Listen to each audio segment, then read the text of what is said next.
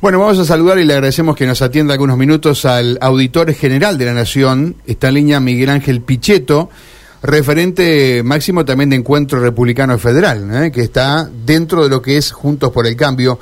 Eh, Miguel, gracias por atendernos. Aquí Karina y Mario. Buen día. ¿Cómo está usted desde la ciudad de Santa Fe? Días, ¿eh? Mario y, buen día, Mario, y buen día, Karina. Un gusto hablar con, con este medio de Santa Fe, así que bueno, bueno eh, le contamos que lo esta es la, la radio, obviamente eh, no conoce tanto en detalle, pero es una radio que tiene 12 antenas en toda la provincia, así que lo están escuchando muchos santafesinos, no solamente en la capital, ¿eh? Sí, sí, está claro. Bueno, Eh, ¿conoce Santa Conozco Fe? la importancia del medio. ¿Cómo está? ¿Conoce Santa Fe? ¿Conoce dónde ha, estado? ¿Cómo no voy a conocer Santa Fe? He ido un montón de veces.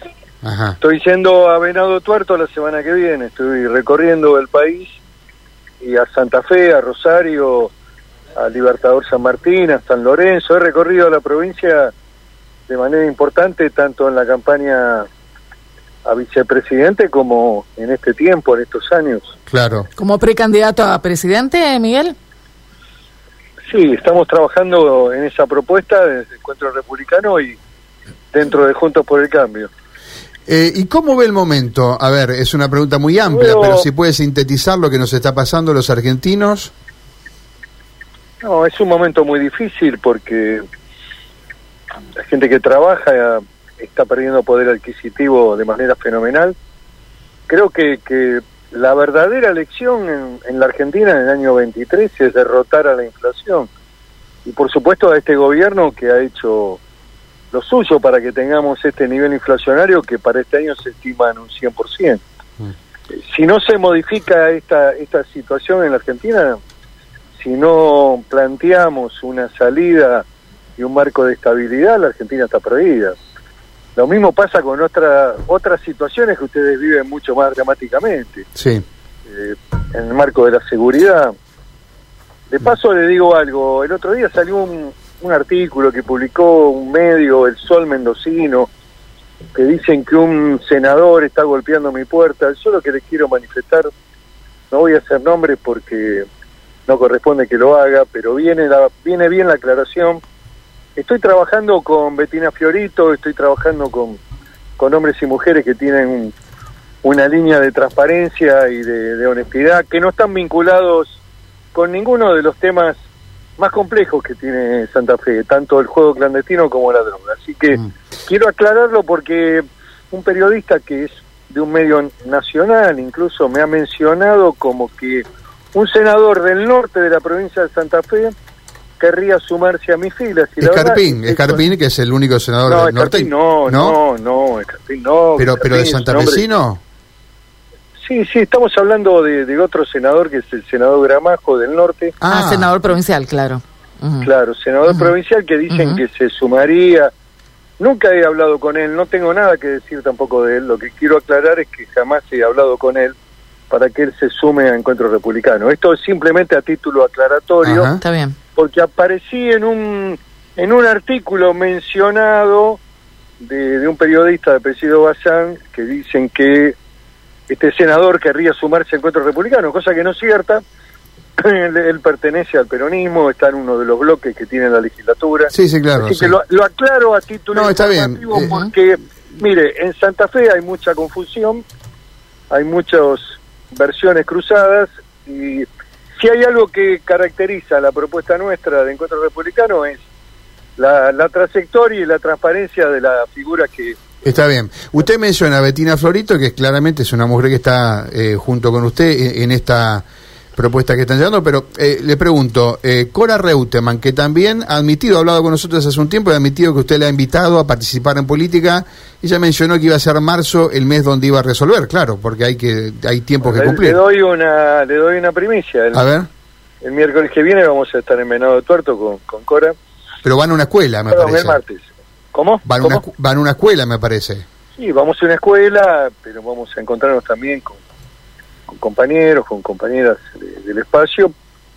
Vamos a una escuela que tiene que ver con la figura de su padre, con, Sí. con la historia de su padre y, que hay un reconocimiento a ella a través de, lo que ha hecho el padre por el juez. Pero esto significa que, que le, ha dado el sí. No significa nada y significa mucho. Hay una voluntad que, que se expresa.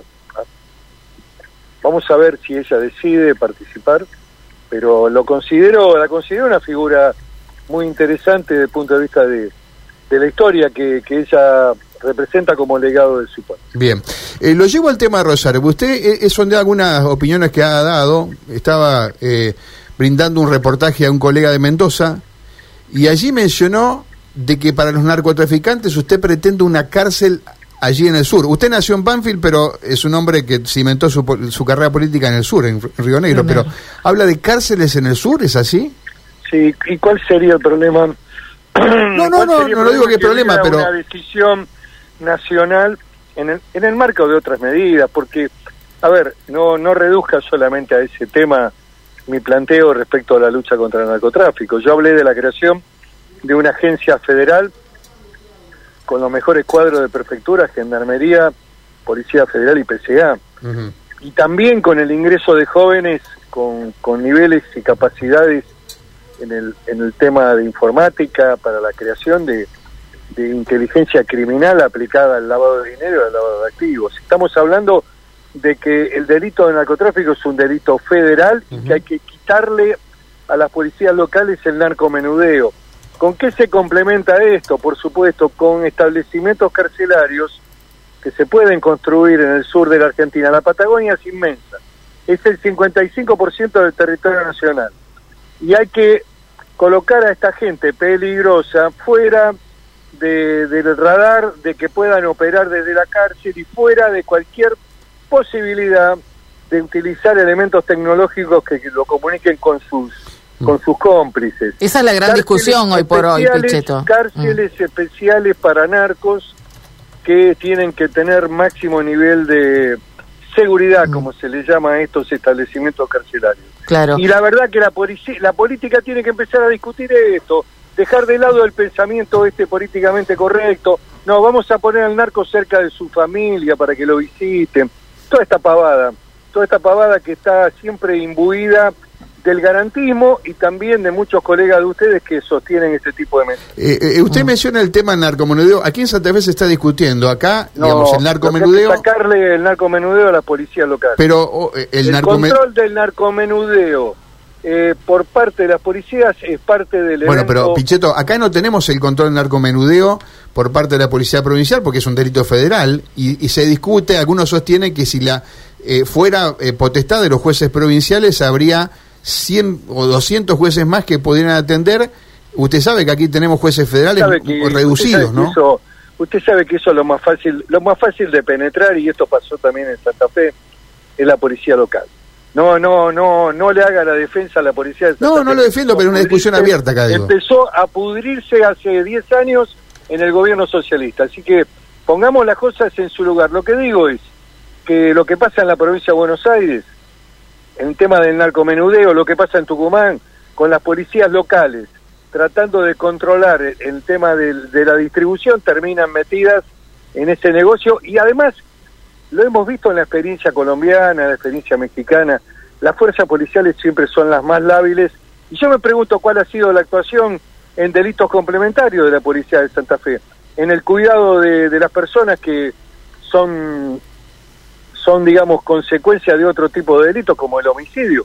A ver, eh, analicemos lo que está pasando. Me parece que hay, hay grandes falencias, independientemente que coincido con el gobernador que hace falta mayor presencia de las fuerzas federales en la coyuntura. Luego la Argentina tiene que ir a un plan organizacional, porque el narcotráfico, el narcotráfico en todas sus variables, mm. incluso en el narcomenudeo, es un delito federal, federal. No es un delito provincial de jurisdicción provincial. Bueno, pero ¿sabe qué, Miguel? Acá eh, uno cuando habla con algunos actores de, de que combaten el, el, el narcomenudeo, el narcotráfico, dicen, para lograr una orden de allanamiento tenemos que esperar que un juez Vamos a suponer... Eh, estamos hablando de una estructura nueva, estamos hablando de una agencia federal nueva, estamos hablando de hacer algo que tenga lógica, que tenga inteligencia criminal, que sepamos quiénes son las bandas, que lavan dinero. Ustedes tienen un desarrollo inmobiliario en Rosario extraordinario. Han tenido un impacto en, la, en el esquema inmobiliario sobre el río extraordinario. No digo que todas las construcciones tienen que ver con el narco lavado, pero, pero a ver, dejemos de ser ingenuos, por favor. Bien. Bueno, no todo evidentemente pasa pasa por ahí, es un gran problema de la Argentina el tema de la seguridad, pero hay otros temas que también porque, porque no, claro. obligado hoy de, por supuesto. Ahora que le atentaron contra el supermercado de la señora de Messi, sí.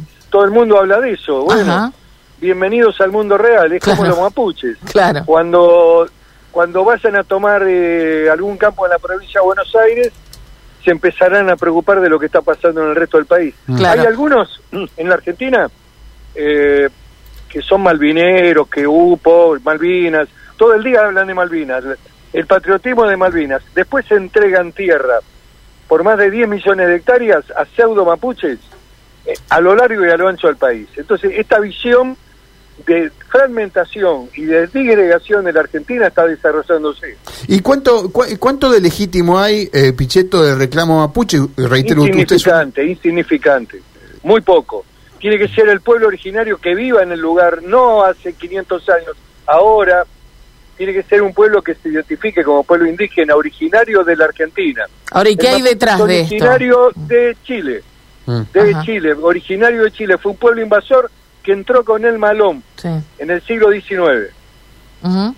Miguel, le quería preguntar por la, cuestión económica, el tema de, la economía argentina. Eh, Massa ha firmado acuerdos con el Fondo Monetario que todo el mundo dice que van a repercutir en el próximo gobierno. Si uno le pregunta a ellos, dicen que están pagando una deuda que firmó su último socio político, que fue Mauricio Macri, en las últimas elecciones nacionales. y ellos ampliaron, ellos ampliaron en 10 mil millones, porque eh, no solamente la primera renegociación de la deuda con el fondo implicó 5 mil millones de dólares más, sino también ahora que aparentemente el fondo le daría 5 mil 300 millones más. Lo que estoy diciendo es que el endeudamiento de la Argentina ha sido letal, producto de una cuarentena estúpida, esta cuarentena de casi un año donde se fundieron empresas, comercios, y que nadie quiere hablar porque todos lo asumen con culpa. Tampoco quieren hablar de la cuarentena interminable de los medios de comunicación porque eran los primeros que sostenían que había que quedarse en la casa. Entonces, la emisión monetaria desbordante, IFE, todo, todo lo que hicieron ha sido letal para el país y, es la consecuencia de esta hiperinflación que tenemos, en donde este año se estima que va a ser de un 100% y el año pasado fue del 97%. O sea que el 200% no hay ninguna paritaria que lo ordene ninguna paritaria que lo ordene. Por eso el desafío que tenemos como oposición es derrotar a la inflación y derrotar al gobierno que la expresa. El gobierno de Fernández es el gobierno de la inflación.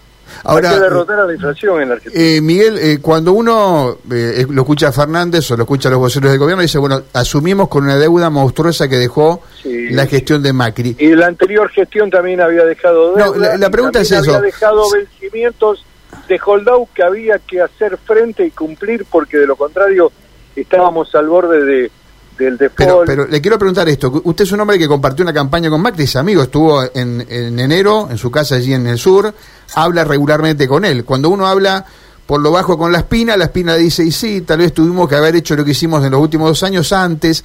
Hay, digamos, un reconocimiento de qué es lo que se hizo mal en esa gestión. Después perdió las elecciones, Macri, ¿no? Bueno, indudablemente que, que los gobiernos democráticos de los últimos 30 años arrastran un problema y una tara que es fundamentalmente trabajar por encima de los niveles de la recaudación. El orden fiscal ha desaparecido de los manuales de todos los economistas, es muy interesante. El concepto de orden fiscal implica no gastar más de lo que se recauda. Y si no, tenés que recurrir a la emisión monetaria que genera inflación o al endeudamiento externo.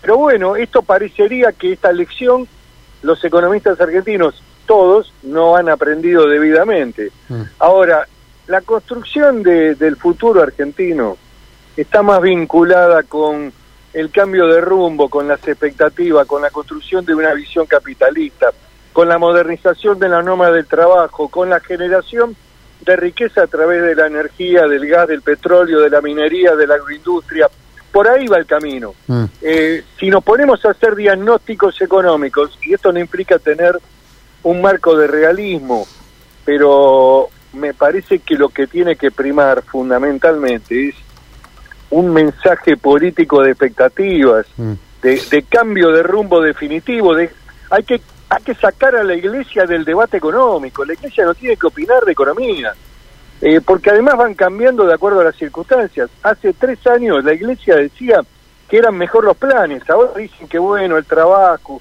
van cambiando, pero mientras tanto hacen un daño irreparable. Decían que la propiedad privada era un derecho secundario, amigo. Ahora como se cumplieron los 10 años del Papa, el Papa salió a dar reportajes y como tiene información de los curas y de los obispos de la Argentina, sabe que ese discurso es letal para la Argentina y está corriéndose. Ahora, Pichetto, está corriéndose. mm, cuando la iglesia se ocupa de los pobres y contiene lo que los gobiernos no pueden, ahí está bien. Mire, que hagan una tarea social con los pobres no está mal.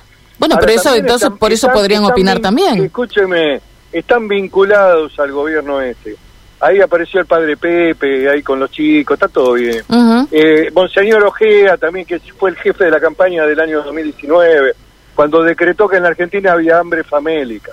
El gobierno de Macri había generado hambre famélica y habían intentado armar la mesa del hambre que a, los 30 días la desarmaron. A ver, Monseñor Ojea fue el jefe de la campaña electoral. Por favor, eh, no quiero hablar de este tema porque después dicen que tengo problemas con la iglesia. Yo soy católico. Lo que pasa es que hay un plano, que es el plano espiritual. Cuando se mete con el plano de la economía, cuando opinan de cuestiones públicas que hacen al Estado, ahí no tiene nada que hacer. Bien, eh, quiero hacerle una pregunta más, a riesgo de que usted se enoje conmigo, pero... No me enojo. Digo No, está la bien. verdad, pero ¿sabe qué? mañana No, tener sí. un humor Pero, pero relativamente después se, se pone medio chinchudo. Pero no, no me enojo, Después a se pone me dura todo el día. Bueno, le quiero decir que yo no, no tenemos tanta chance de hablar con usted. eh, No, está todo bien. Bueno, no, pero eh, usted fue defensor del, del, del primer kirchnerismo, fue jefe de, del bloque del Senado, defendió la Sí, claro, 125. estuve con Néstor Kirchner. Correcto. ¿Qué se rompió ahí? No, eh, Néstor Kirchner era un hombre que tenía un sentido de la responsabilidad fiscal. Tenía superávit fiscal y comercial los cuatro años de Kirchner. Luego empezó a deteriorarse porque empezaron a, a generar esquemas de distribución sin, sin sustento.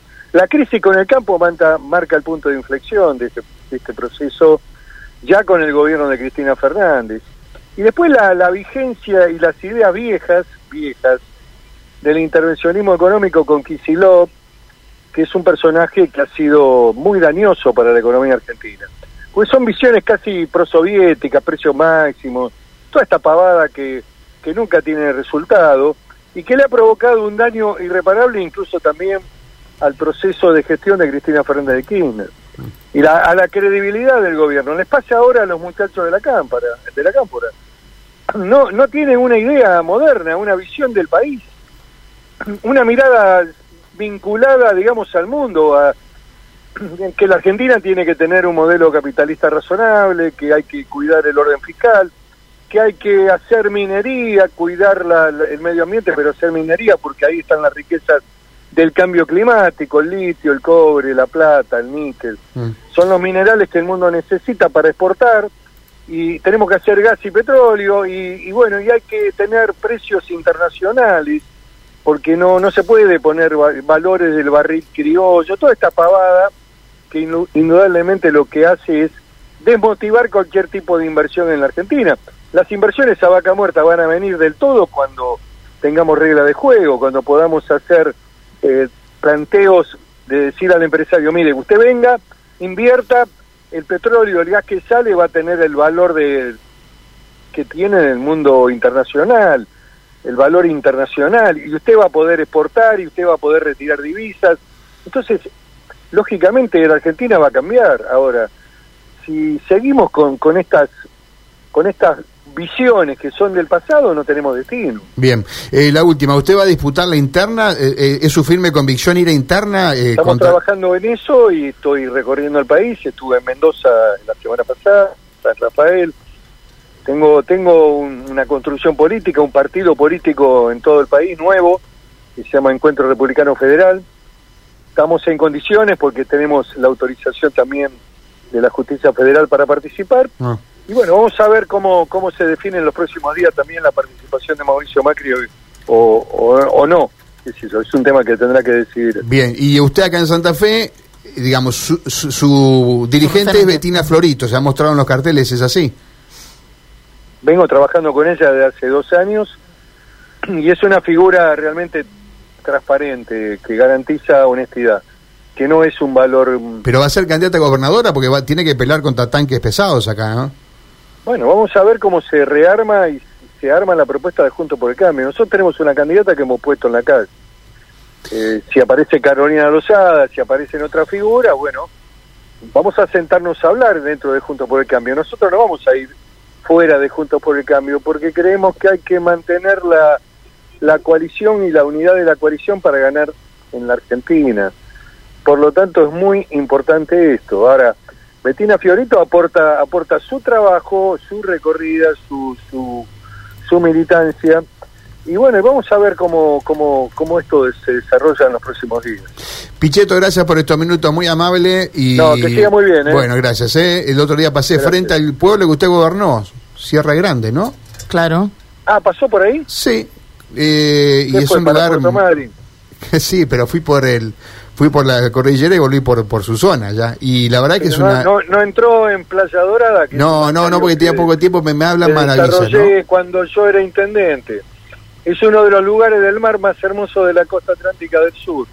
Playa Dorada. Está, está a 30 kilómetros de la Sí, sí, sí, hablan Yo maravillas de ese viví lugar, sí. 15 años en ese lugar. Mire, cuando fui a vivir ahí no había radio ni televisión. Ajá. Eh, la Patagonia se escuchaba radio chilena. Mire cómo era el tema de la soberanía. Sí.